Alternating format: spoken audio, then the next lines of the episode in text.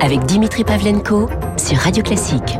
8h41 sur Radio Classique. Luc Ferry est avec nous jusqu'à 9h. Rebonjour Luc. Oui, bonjour Dimitri. Alors, les régionales, évidemment, vous n'y couperez pas, mon cher Luc. Alors, tout a été dit. Ah non, non, non, pas tout. Regardez, j'ai quand même. Non, mais si on fait le bilan de ces régionales, on en tire la conclusion suivante. La France, c'est un millefeuille administratif.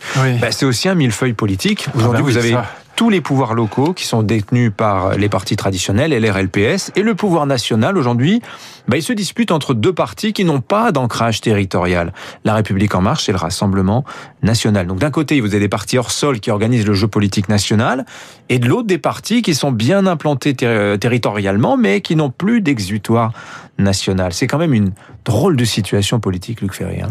Ils vont en avoir, ils vont en avoir. Enfin, la gauche difficilement à cause de la, de la sécession, si je puis dire, de Jean-Luc Mélenchon, mais qui rend l'union de la gauche extrêmement difficile. Mais à droite, manifestement, ces régionales montrent que tout est à nouveau possible. Bon, moi, j'ai juste deux, deux, remarques sur ces régionales, puisqu'encore une fois, tout a été dit ou presque, et donc euh, radoter n'est pas totalement utile. La, la première remarque, c'est que j'ai observé qu'il y a eu deux fronts républicains. C'est assez intéressant, parce que tout le monde disait il est mort, mais en fait, il y en a eu deux. Il y a eu un front républicain assez classique euh, en PACA, comme on l'a vu, qui a permis à, Renaud Muselier d'être élu, et, tant mieux pour lui. Donc ça, c'est le front républicain classique contre l'extrême droite, bon, très bien. Mais il y a eu un front républicain à Paris, enfin en Ile-de-France, pour soutenir Valérie Pécresse contre les fondamentalistes euh, verts, contre l'islamo-gauchisme, contre euh, la cancel culture et le woke et le politiquement correct américanisé.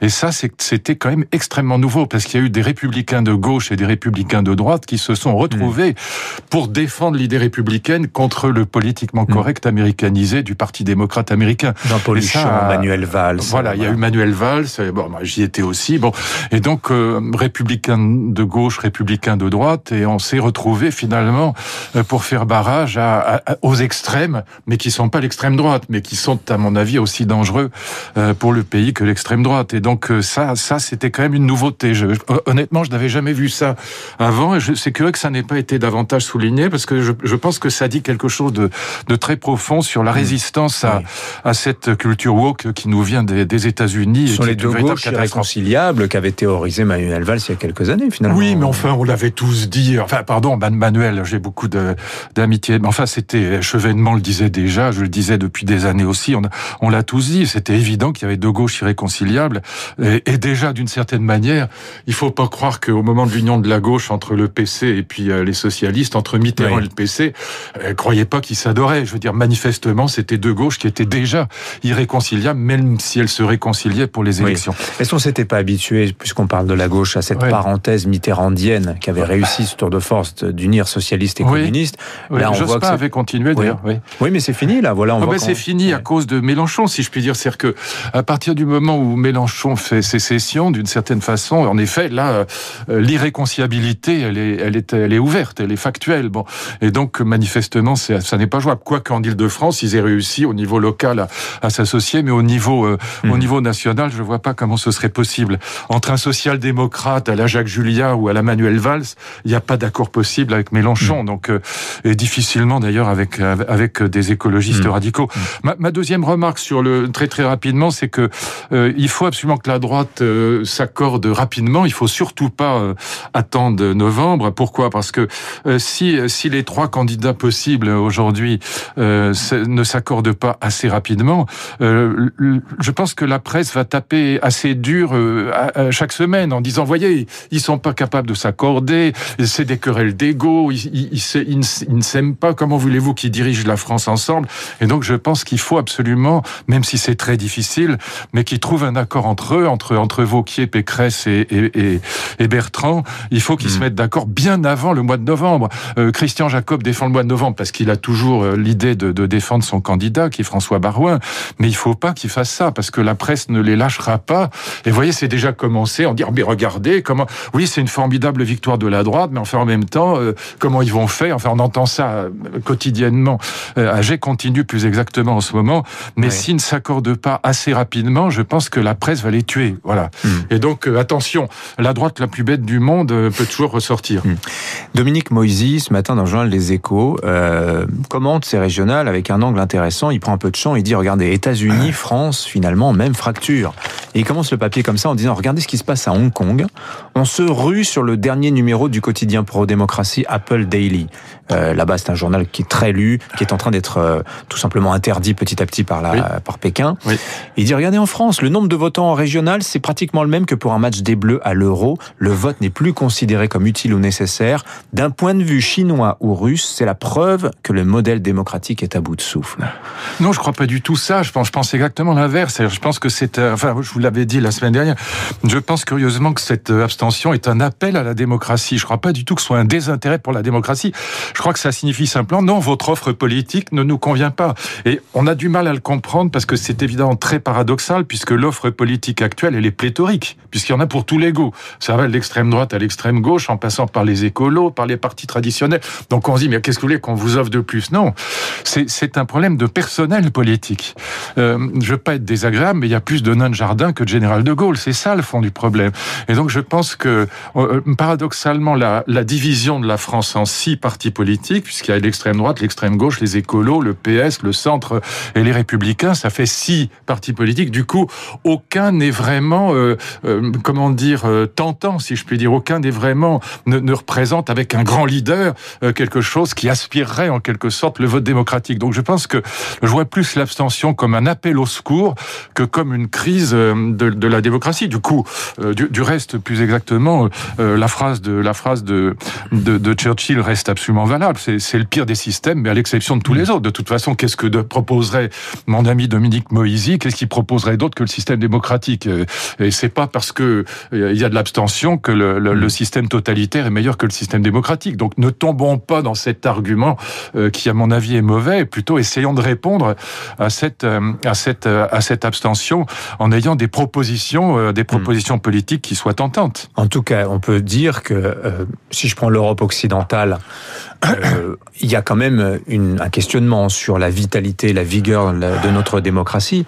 Et je prends l'actualité. Je suis passé regarder l'Allemagne, pardon, excusez-moi, mais oui. Madame Merkel jusqu'à aujourd'hui représentait 70% des Allemands. Bon, au bout de quatre mandats, évidemment, elle commence à avoir du mal, mais oui. elle représentait 70% de son peuple. Donc regardez l'Allemagne, et ça veut dire peut-être que dans un contexte où il y a six partis politiques en France, le système euh, majoritaire euh, qui fonctionnait bien dans un dans un bipartisme droite-gauche ne fonctionne plus aujourd'hui. C'est peut-être ça le problème aussi. Donc, mais sinon, euh, mais c'est pas, euh, on peut pas dire que les autres pays d'Europe soient dans la même difficulté que la hmm. France. Alors, mais je, je, me servais de ça comme transition pour arriver à un sujet que je sais qui vous tient à cœur.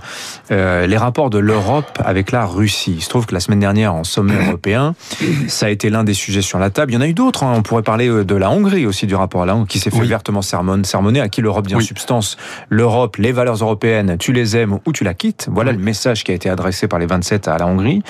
Et il y a ce refus aussi d'entamer un dialogue avec la Russie voisine. Oui. Euh, et ça, je trouve ça très dommage parce que je pense qu'on n'a absolument aucun intérêt, nous Européens, nous Français, à continuer ces sanctions absurdes contre la Russie qui ne font que renvoyer, la... qui n'empêchent absolument pas le système euh, soviétique, si j'ose dire, d'être encore plus ou moins présent, puisque bon, on sait très bien que Poutine n'est pas un tendre, il vient du KGB. Bon, en même temps, il a quand même été élu, apparemment démocratiquement, autant qu'on puisse en juger, c'est une vraie élection. Et donc, je pense que l'erreur des Européens est énorme aujourd'hui parce que je ne vois absolument quoi qu'on pense de la politique de Poutine, quoi qu'on pense de la manière dont il traite les dissidents, c'est pas ça que je défends évidemment, mais je pense que renvoyer Poutine vers la Chine, construire progressivement nous Européens obligés en quelque sorte à la construction d'un axe sino-russe est une catastrophe pour nous. Voilà. Mmh. Et donc je comprends que la Hongrie et la Roumanie, euh, voire la Suède évidemment, pour des raisons géopolitiques historiques, euh, aient peur de, de Poutine et peur de la Russie. Mais je trouve que Madame Merkel, comme d'habitude, a été, euh, comme d'habitude, grandiose. Elle a toujours été vraiment intelligente, cette femme, et que elle, c'est elle qui voulait absolument qu'on renoue, euh, nous, Européens, avec la Russie, et je pense qu'elle a raison. Et Dieu sait que pourtant, Madame Merkel se méfie de Poutine et de la Russie. Elle n'est pas du tout naïve euh, sur ce qui se passe en Russie. Macron était d'accord avec elle, mais du bout des lèvres. Mais au fond, tous les deux défendaient cette idée d'une réunion entre les 27 et la Russie, et je pense qu'ils avaient tous les deux absolument raison. Mmh. C'est pas notre intérêt, c'est pas cette, cette idée que en défendant les droits de l'homme, euh, on va obliger la Russie à changer sa vie politique est absurde. Ça ne changera rien du tout, rien, rien, rien, rien. Ça ne fait que renforcer Poutine dans l'idée que les Européens ne l'aiment pas et que le seul axe possible c'est avec la Chine. Vous mhm. voyez, on dit gagne rien du tout. Oui, cette idée que ah, même si on n'aime pas le régime russe, euh, l'État russe est là et on ne peut pas faire sans lui. Bien sûr, et puis en plus, il faut quand même un peu de compassion pour ce pays qui a vécu 70 ans de communisme, qui l'a qui, qui, qui, réduit à néant, enfin qui a réduit son industrie à néant, qui a réduit sa société civile quasiment à néant, et donc euh, son économie quasiment à néant, sa vie politique quasiment à néant. Bon, un peu de compassion avec cette Russie qui est quand même, euh, avant le communisme, mm. une, et même pendant, malgré tout, euh, une très très grande nation sur le plan culturel. Enfin, écoutez, regardez les musiciens russes, regardez la littérature russe, regardez les violonistes russes, les pianistes russes. Enfin, on peut pas traiter la Russie comme si c'était euh, un pays euh, sans, sans, importance sur le plan culturel, sur le plan historique. C'est idiot. Hmm. Et donc, je pense que l'attitude des Européens vis-à-vis de la Russie est absurde, vraiment absurde. encore une fois, c'est pas simplement une question morale, c'est une question d'intérêt. Et, et, donc, euh, bien sûr qu'il faut défendre les droits de l'homme, je sais, bah, très bien, mais, mais encore une fois, l'axe sino-russe euh, est une catastrophe pour l'Europe. C'est quand même un partenaire compliqué, hein, ça là-dessus. Euh, ah bah il est pas, il est, il est pas tendre. Hein, c'est pas. Bah, enfin, en même temps, euh, euh, Dimitri, si je vous mettais à la tête de la Russie, euh, je sais pas comment comment vous feriez pour diriger ce pays. C'est pas un cadeau. Et, il nous a. je voulais dire en cela, un pays, c'est pas facile. Un pays qui entreprend euh, des manœuvres de déstabilisation dans des pays frontaliers. Je pense à l'Ukraine. Un des pays qui entreprend des campagnes de déstabilisation des campagnes électorales. Enfin bon, bref. Oui, mais il y a quand même l'est l'est de l'Ukraine est russe. Je veux dire on n'y peut rien. C'est comme ça. S'il y avait une, s'il y avait un sondage, s'il y avait une élection dans l'est de l'Ukraine, ils demanderaient tous à être attachés à la Russie. Je veux dire, faut quand même. Alors c'est pas le cas de l'ouest de l'Ukraine. Pareil pour la Crimée. 90% les Criméens, les Criméens veulent être russes. Bon, il faut. Enfin, là encore, euh, c'est pas. C'est un sujet. Euh, ce que proposait Lavrov, le, le ministre des Affaires étrangères russe, c'était pas du tout idiot. Il proposait pour l'Ukraine un système un peu comme euh, comme comme en, en, pour, la Catalogne en Espagne, avec euh, avec des, des, des, régions, avec des gouverneurs de régions, avec une grande autonomie des régions, quelque chose comme ça. Bon, on peut y réfléchir, mais en tout cas, euh, on peut pas sous-estimer le fait que l'est de l'Ukraine est russe. Et, hmm. et, quand euh, euh, l'Ouest a fini par prendre le pouvoir et a dit mais la langue russe n'est plus la langue officielle pour l'est de l'Ukraine, mais c'est pas possible. Les types, ça les rend fous. Hmm. Bon, donc il faut faut connaître quand même ce pays. Moi, je connais un peu. C'est un pays qui était encore une fois qui est vraiment coupé en deux. Et de ce point de vue-là, c'est évidemment compliqué, mais ça ne veut pas dire que la Russie a forcément totalement tort dans cette affaire. Bien sûr. Revenons en France, on va terminer par là. Euh, il est question de réactiver la réforme des retraites, c'est euh, le journal Les Échos qui le dit ce matin, par voie d'amendement au projet de budget de la sécurité sociale d'ici la fin de l'année. par un quoi Par un, un, cheval de Troie Non? D'une certaine... Voilà, oui. Bah, euh, moi, je trouve la méthode, euh, si ça, se confirme, un petit peu étonnante. Ah mais ça pose pas mal de questions sur l'art de réformer en France. Alors on fait des grandes assemblées, on fait des, on fait des grandes réunions où on invite les partenaires sociaux et au final, si ça fonctionne pas, hop, un petit amendement. Deux choses. Je comprends parfaitement que Emmanuel Macron ait envie de réformer parce que sinon euh, son bilan sera extrêmement maigre. Hein, il y a eu la flat tax, 30% sur les revenus du capital, qui était une très bonne chose. Il y a eu une réforme du code du travail qui était bonne, mais à part ça, il y aura pas grand chose. Enfin, il y aura quasiment rien. Bon, il faut la réforme des retraites. Donc il faut, et en plus la réforme des retraites est, vitale, quelle qu'elle soit. Il faut, il faut une réforme des retraites. Donc je comprends qu'il ait envie de la faire. Maintenant, c'est pas, c'est clairement pas le moment. D'autant que je reviens ce que nous disions tous les deux tout à l'heure, euh, quand le pays est divisé en six courants politiques à peu près équivalents et que vous représentez maximum, maximum 20% de la population, c'est très, très, très difficile en fin de parcours de faire une réforme des retraites, en plus sans la CFDT sans la CFDT. C'est quand même le problème. La CFDT, elle, elle joue un rôle énorme là-dedans. Si vous avez la CFDT avec vous, euh, tout est possible. Sans la CF, quand on a fait la réforme en 2003 avec François Fillon et Jean-Pierre Raffarin, on avait François Chérec avec nous. Ça, ça aide énormément. Le projet serait exactement l'opposé de ce de la CFDT. Hein. Et là, les, les, les, syndicats disent c'est pas le moment. Euh, Aujourd'hui, l'essentiel, c'est la sortie de crise et c'est la reprise économique. Voilà. Et donc, ne bousillez pas cette relance. Voilà. Maintenant, je comprends parfaitement que Emmanuel Macron ait envie d'avoir un bilan. Pour l'instant, on se souviendra surtout des gilets jaunes et d'une réforme des retraites ratées. Bon, mmh. c'est pas brillant. Voilà, c'est pas c'est pas du tout ce qu'on attendait de que les enfin en tout cas ce que les gens qui ont voté pour lui attendaient au début de son quinquennat. Mhm. Voilà. Et donc là, je comprends qu'il ait un, un, vrai problème de, de euh, voilà d'image de réformiste ou de non réformiste ou non réformateur. Je sais pas comment on dit. Un véritable dilemme pour lui. Un vrai véritable dilemme pour lui. Donc je comprends qu'il ait envie de faire passer quelque chose qui ressemble à une à une réforme des retraites, même si c'est pas le moment et sans l'aide d'un d'un syndicat réformiste, c'est extrêmement difficile. Merci Luc Ferry. Merci Dimitri. Votre regard sur l'actualité comme tous les lundis sur Radio Classique 8h56.